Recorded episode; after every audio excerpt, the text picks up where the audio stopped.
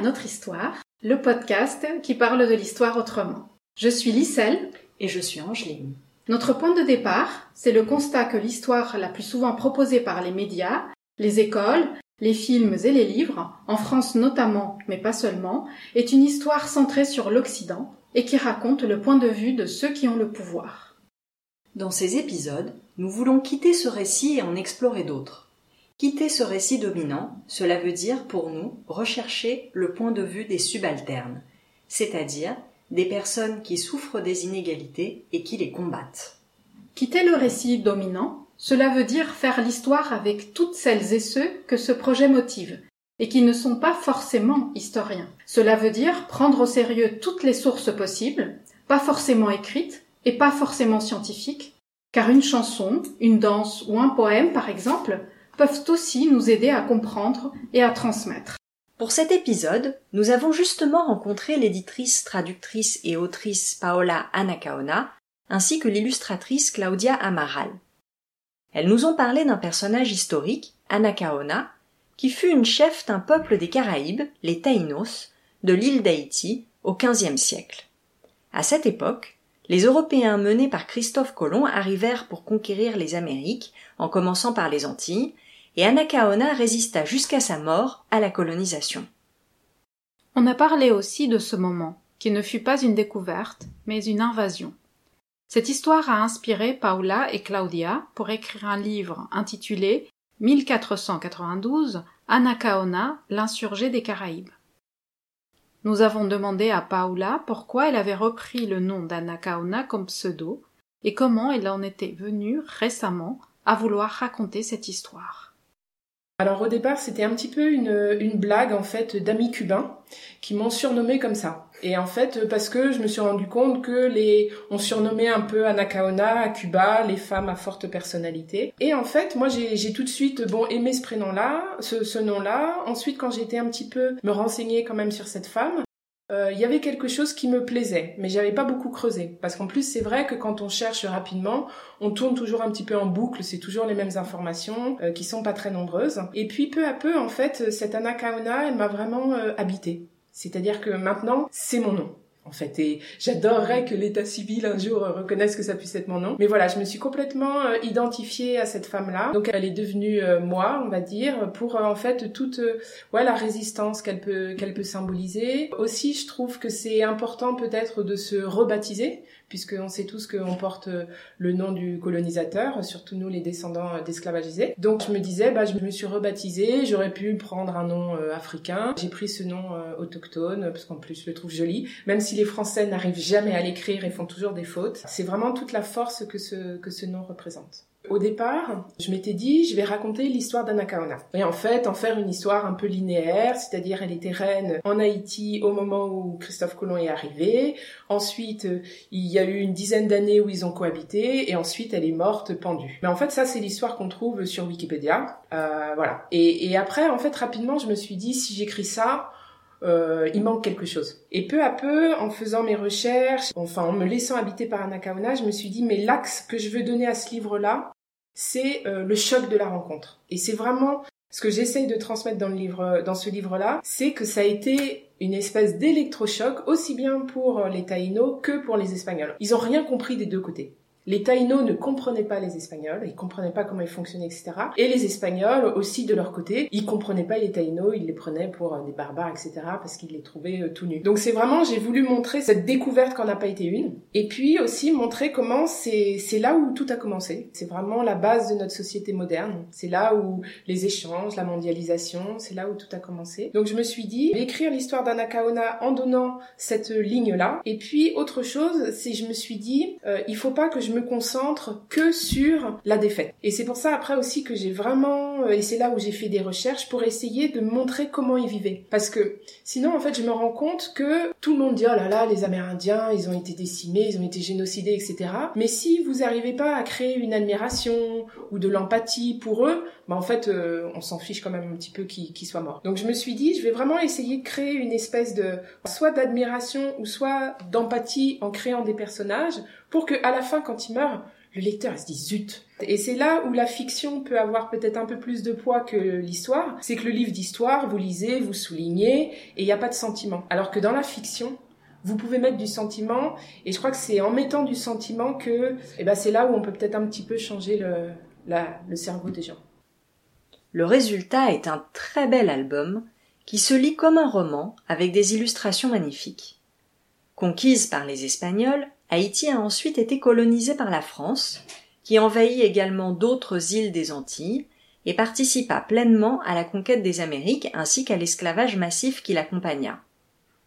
Notre histoire a beaucoup aimé ce livre, et nous lui avons consacré un podcast que vous retrouverez sur notre site. Nous avons demandé à Paola et à Claudia comment ce livre avait vu le jour. Donc quand j'ai commencé à, à, penser à cette histoire, à me dire j'ai envie de l'illustrer pour en faire quelque chose de plus accessible, donc ça a vraiment été tout de suite un projet de départ. Donc je me suis dit ah oui c'est vrai, il y a Claudia, donc j'ai regardé un peu l'Instagram de plein de gens, j'ai été voir celui de Claudia, et voilà il y a deux dessins que j'ai adorés. Donc un dessin où il y avait une femme qui avait une chevelure un petit peu comme celle-là, et un autre dessin où c'était une petite fille, où d'ailleurs je t'ai demandé de le refaire un petit peu équivalent, qui est complètement à la fin du livre, où c'est une petite fille avec un petit oiseau sur l'épaule, qui à la fin c'est Victoria la fameuse petite Victoria. Et j'adorais ce dessin. Et quand j'ai vu ces dessins-là, j'ai fait, c'est ça. C'est exactement ça.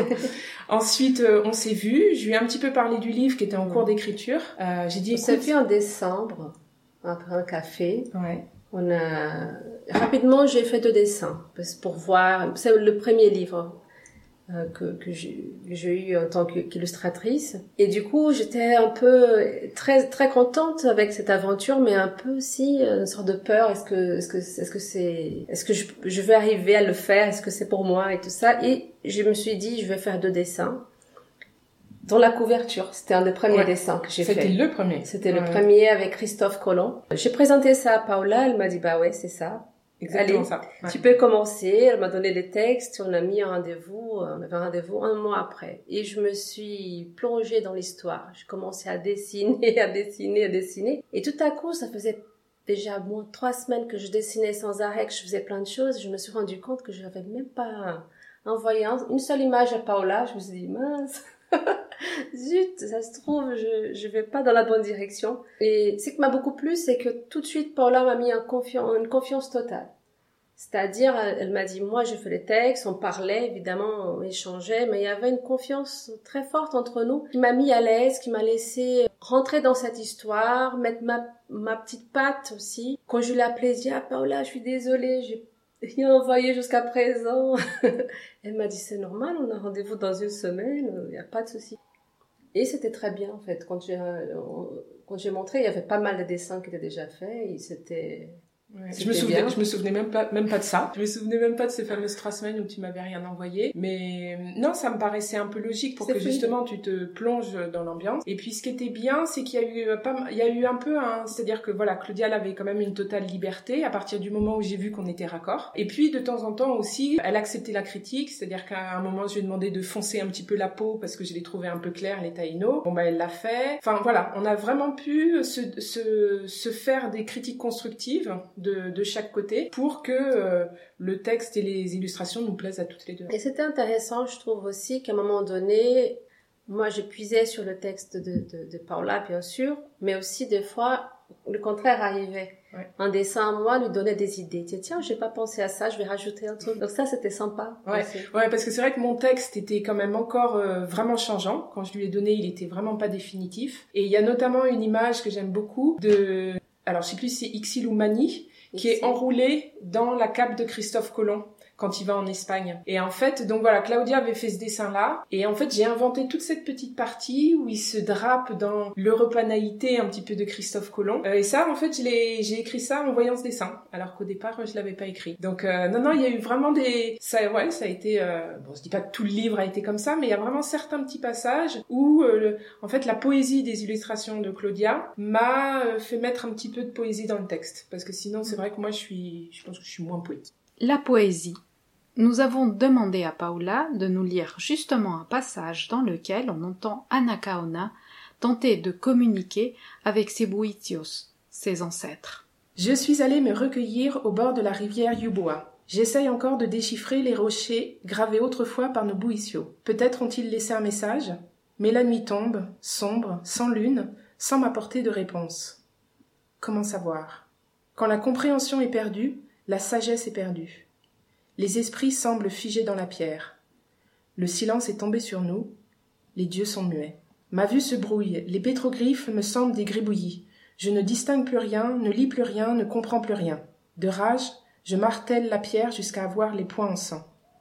Je crois que nos dieux sont morts. Et justement, en fait, j'aime bien ce passage-là parce que je trouve qu'il montre bien cette incompréhension, en fait, des Taïnos par rapport à ce qui leur arrivait. Et là, ils sont face dans le présent à une situation qu'ils comprennent pas. Et en fait, du coup, ils ont l'impression que c'est les, dieux qui les ont abandonnés. Et donc, ils comprennent, euh, enfin, ils comprennent pas ce qui leur arrive. Et donc, vraiment, je me suis, voilà, j'ai essayé de me mettre un peu à cette, à cette place-là et je me disais, voilà, c'est comme si tout d'un coup, on me disait, dans la rue, tu ne peux que marcher sur les mains tu peux que marcher sur les mains, impossible de marcher sur les pieds. Et en fait, on est là, on comprend pas, mais non, mais pourquoi, mais pourquoi? Donc elle est un peu, un peu perdue, et je pense que elle a dû passer par des passages comme ça de d'abattement, ou peut-être même parce qu'il y a beaucoup de taïnos qui se sont suicidés, donc peut-être ça lui est passé par la tête, et puis ensuite on reprend du poil de la bête. Enfin voilà, elle a dû probablement naviguer entre plusieurs sentiments.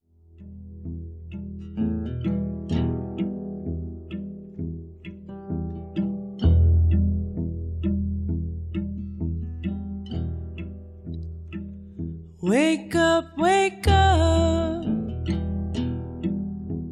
little sparrow. Don't make your home out in the snow. Don't make your home out in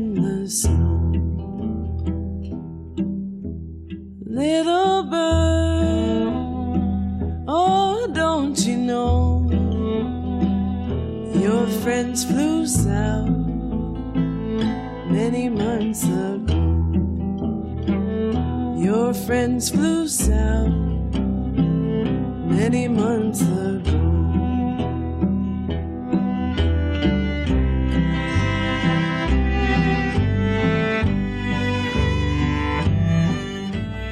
C'était Little Sparrow de Leila Makala, chanteuse états-unienne d'origine haïtienne. Si Claudia Marao a magnifiquement réussi par ses dessins à rendre visible littéralement les Taïnos, dont très peu ont survécu au génocide perpétré par les Espagnols, c'était son premier travail sur l'histoire.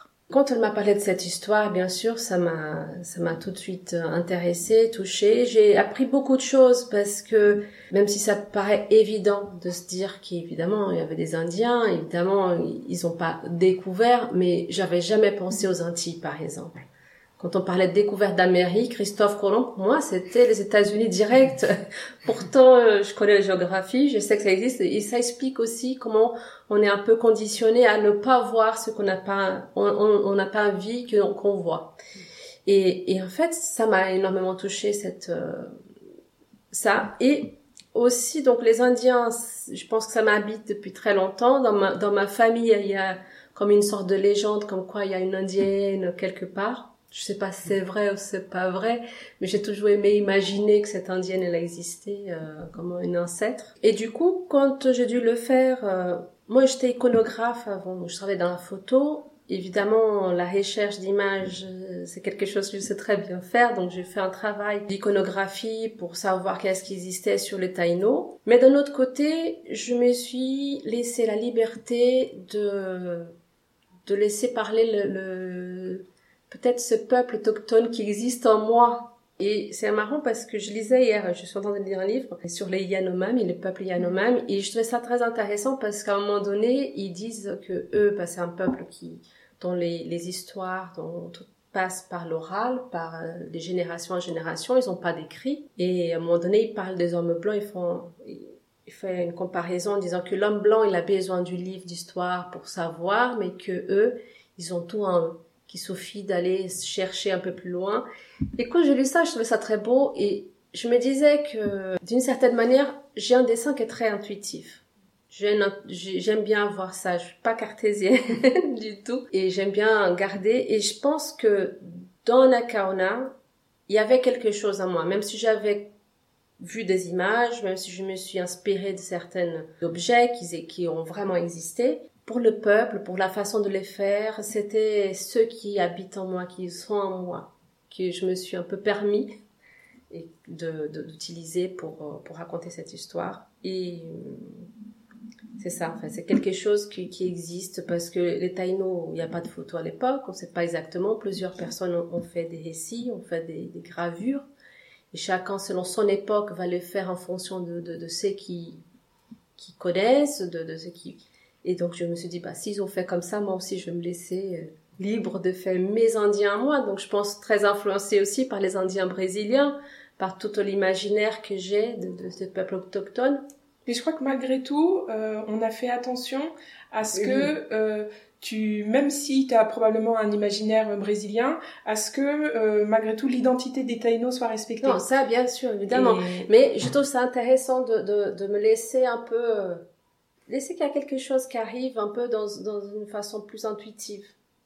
Bah, de la même façon que moi, je suis pas taïno Tout et bon, j'ai réussi à écrire l'histoire. Enfin, c'est voilà une française qui écrit l'histoire Mhm. euh, d'une taïno. Donc toi, c'est une brésilienne qui dessine des taïnos. Mais c'est vrai qu'il y a plusieurs fois, en fait, moi, j'avais récupéré un catalogue d'expositions des années 90 où en fait, il y avait eu au Grand Palais une exposition sur les taïnos avec Jacques Kerouache qui était le grand spécialiste à l'époque. Et j'ai récupéré le catalogue, donc le gros bouquin. Et en fait, j'ai envoyé pas mal de photos à Claudia où en fait, c'est les artefacts. Donc notamment tout le, le cérémonial de la Kooba, que, euh, euh, un, le collier où à un moment elle est toute nue puis elle revient avec son collier. Ça c'est vraiment des objets qui existent et en fait donc je les avais photographiés je les avais envoyés à Claudia parce que je lui disais de temps en temps mais ces petits objets ou les émis. Il y a quelques des émis qu'elle a dessinés, c'est des émis qui existent vraiment et qui sont dans des musées du monde. La poupée. Ouais, la poupée de son, de son père, là, euh, qui ensuite est envoyée à Rome, elle existe vraiment. Essayons de nous projeter en 1492 avec un extrait du film Tambien la lluvia, qu'on recommande, de la réalisatrice espagnole Iciar Boleyn, qui porte précisément sur ce moment historique. Dans cet extrait, on entend un prêtre espagnol sommer un taïno, déjà sur le bûcher, de se convertir au christianisme. Celui-ci refuse et crache sur la croix.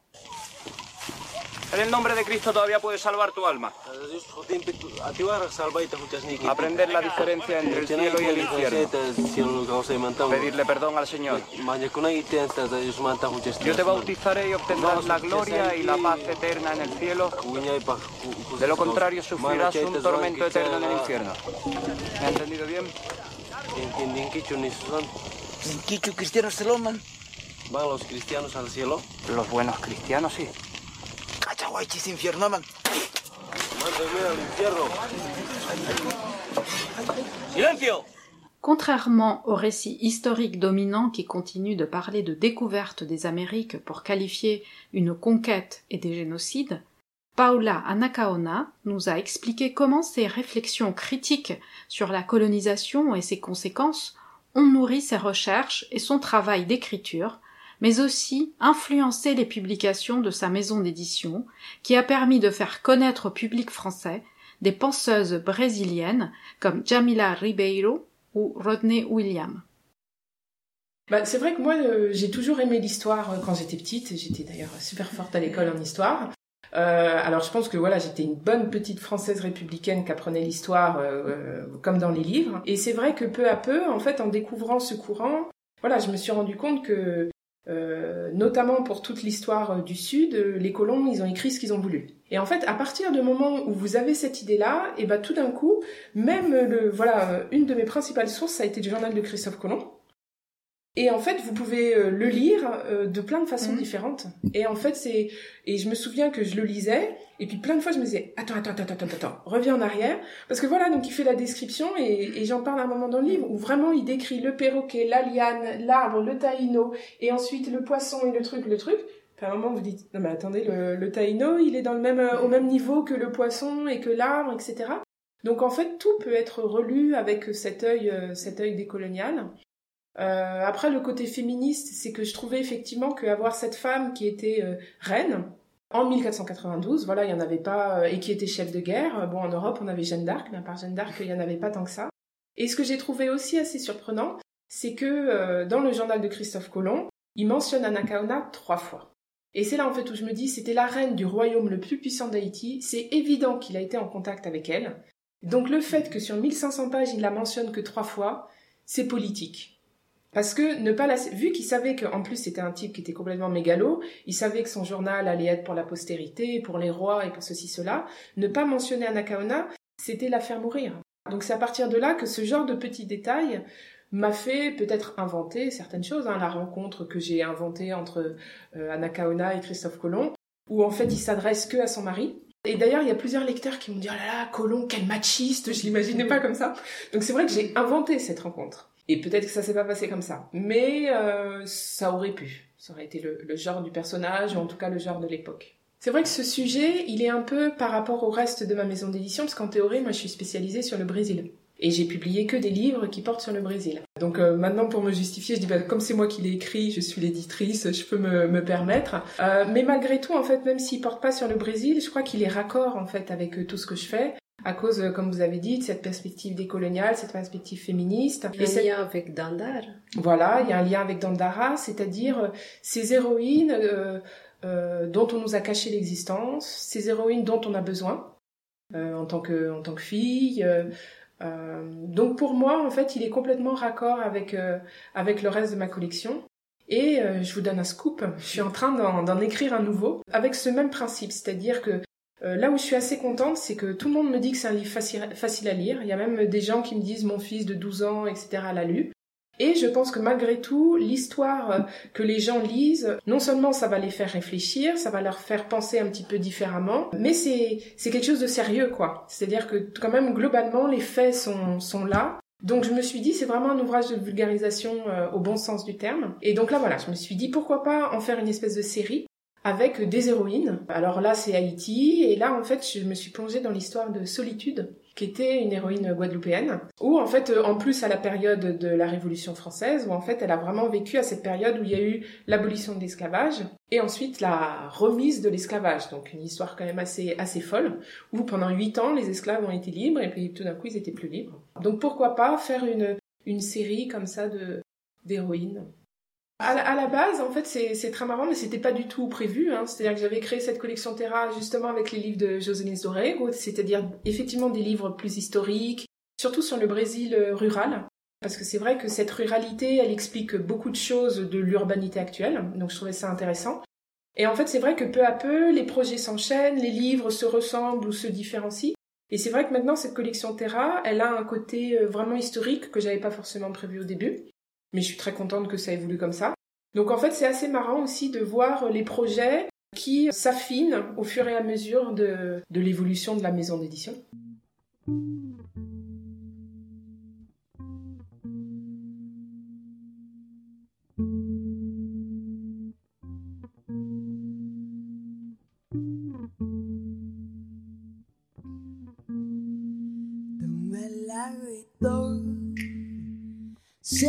Bon,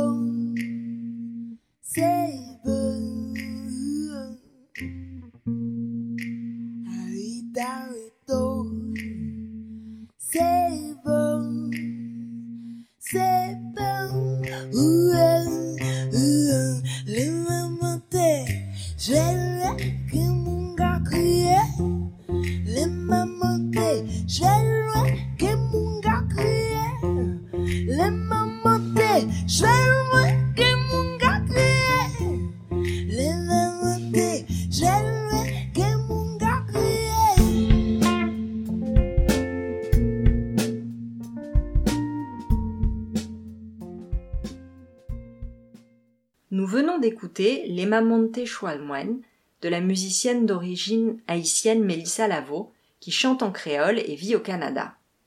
Claudia Amaral et Paola Anacaona nous ont aussi parlé de leur lien particulier avec le Brésil et de comment ils ont façonné leur approche de l'histoire.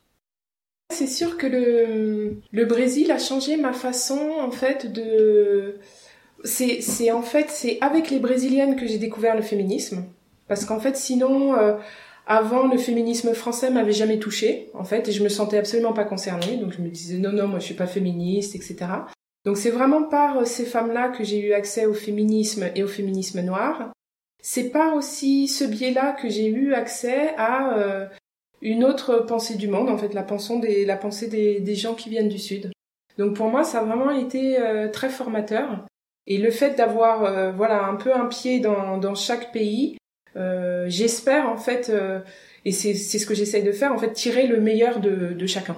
Mais en, parlant d'histoire aussi, je pense à, à, quelque chose. Là où le Brésil peut quand même aussi avoir des choses à nous apprendre, moi ce que je viens, ce que j'ai découvert avec euh, tous les auteurs que, que je publie et que je traduis, c'est qu'en fait tout notre courant un petit peu décolonial dont on parle, en fait dans les années 70-80 au Brésil ils en parlaient déjà. Sauf qu'ils n'avaient pas mis le nom comme ça, mais quand vous voyez Abdias Nascimento, là dont parle beaucoup René Williams, Leila Gonzalez, mm. mais en fait c'est ça, c'est que le fait d'être euh, voilà pays euh, en développement du tiers monde ou je ne sais quoi, ça fait que voilà Leila Gonzalez, elle avait déjà par exemple parlé de l'intersectionnalité, mais sauf que voilà, il faut que ce soit une américaine, nord-américaine, en 1984, tac tac, c'est elle qui a inventé le concept. Alors qu'en fait, quand on relit ces écrits euh, de ces femmes-là des années 70, on voit que euh, la, le germe du concept était, déjà là. Donc c'est ça que je trouve super intéressant en fait, c'est qu'on peut vraiment se replonger dans tous ces écrits qui ont été euh, injustement en fait écartés parce que dans les années 60, 70, l'Europe n'était pas prête du tout à écouter ces gens-là. Donc je pense qu'on a beaucoup à gagner à voilà à les relire. Moi, je suis brésilienne, je suis venue en France pour une seule année, ça, fait déjà presque 21 ans que je suis là. Et ben, le Brésil, il est, profondément en moi. Quand je me présente, c'est le premier mot que, j'ai envie de dire, je suis brésilienne. Parce que pour moi, ça, a une multitude de, de significations. Euh, mais en même temps, ça fait longtemps que je suis loin du Brésil. Donc, euh, je suis la brésilienne qui vit constamment des petites... Euh, euh, questionnement par rapport à, à sa culture et c'est peut-être pour ça que je m'approche maintenant dans des lectures sur mon, mon pays, sur moi-même, pour comprendre quand on est quand on habite loin de son pays, il y a des, je pense de temps en temps des questionnements qui, qui font.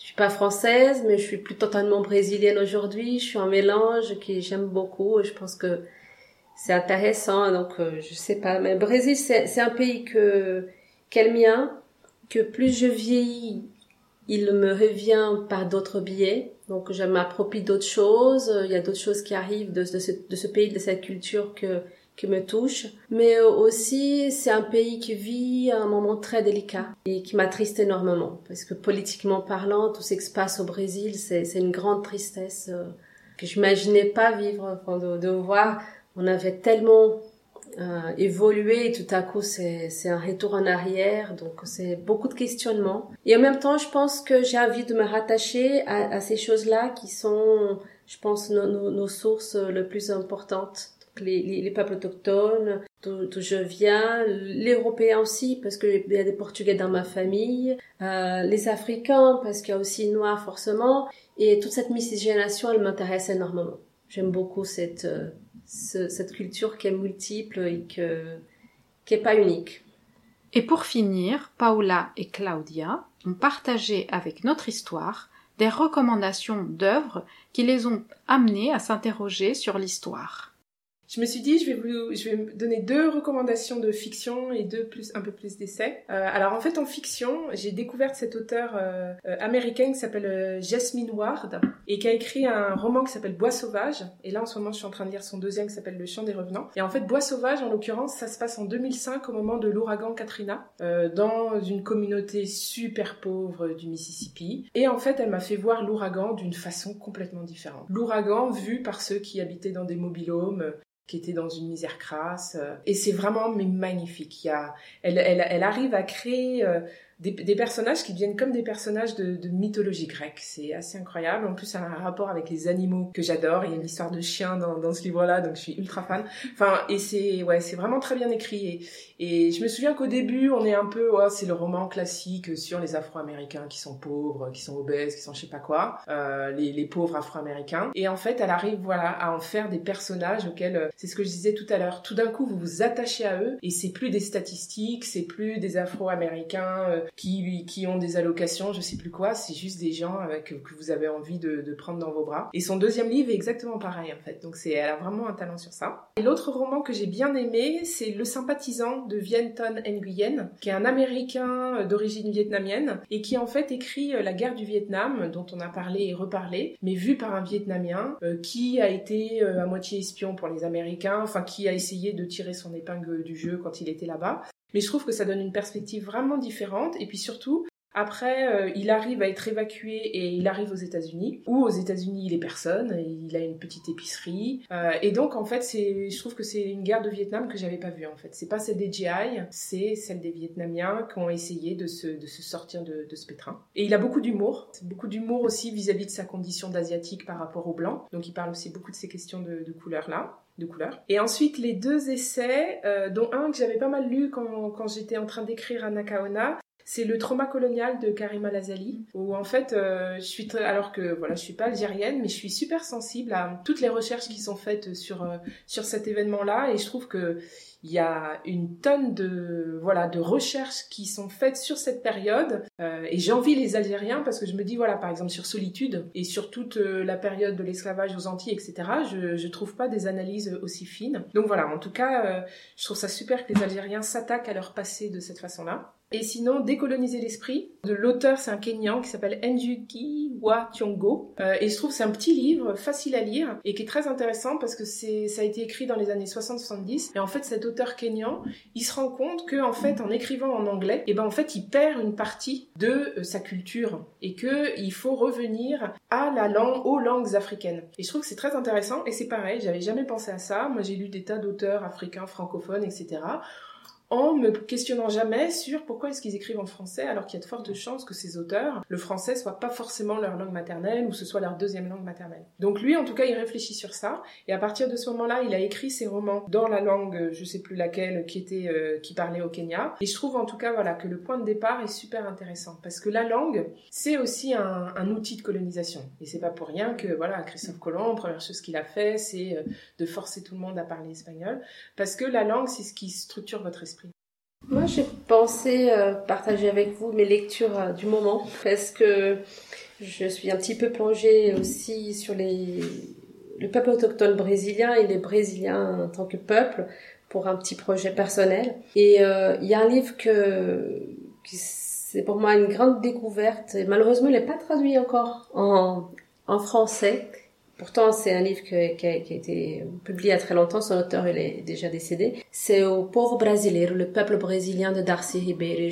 pour moi, c'est une vraie découverte de, de, de mes origines, de, de la, construction de, de ce peuple si multiple. Darcy Ribeiro, c'était un anthropologue, un homme politique brésilien qui a écrit euh, beaucoup en français. On a qui est un roman qui parle justement de, de, des indigènes. Et La chute du ciel de David Kopenawa et Bruce Albert, euh, qui raconte un peu les peuples Yanomami. En ce moment, il y a une très très belle, malheureusement fermée à cause du confinement, l'exposition à la Fondation Cartier, qui est vraiment magnifique. Et, et je trouve ça génial parce que le, les, Yanomami, donc ces peuples, ils, ont une autre, c'est une autre version de, de, la vie, de tout. J'apprends énormément. Il y a un, livre aussi que je trouvais ça intéressant de, de, de parler parce que malheureusement pas non plus traduit en, en français, mais qui a, c'est un livre d'Afonso Arinos qui a été écrit euh, en sa jeunesse, il devait avoir 30 ans quand il l'a écrit. C'est Windu Brasileiro de la Révolution française. Donc c'est l'Indien brésilien et la Révolution française et il a toute une théorie comme quoi les origines de la théorie de la bonté naturelle, elle vient des Indiens et il dit même que peut-être que liberté, égalité, fraternité, ça a été inspiré par euh, euh, les indigènes brésiliens. C'était assez amusant de le lire. Ça fait très longtemps que j'ai lu ce livre, mais je trouve ça très... En termes d'histoire, il raconte des petites choses. C'est bien.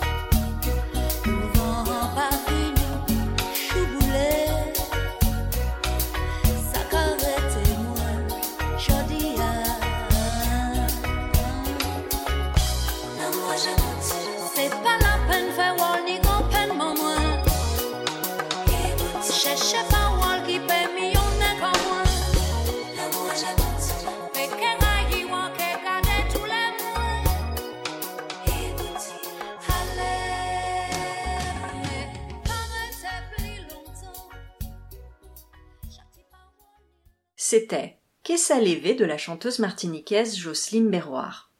Nous vous remercions d'avoir écouté ce podcast dont vous trouverez les détails des références et musiques citées sur le site Ecarlab ainsi que nos pages Facebook et Instagram sur lesquelles vous pouvez nous contacter pour participer à notre histoire. Merci de votre écoute et à bientôt.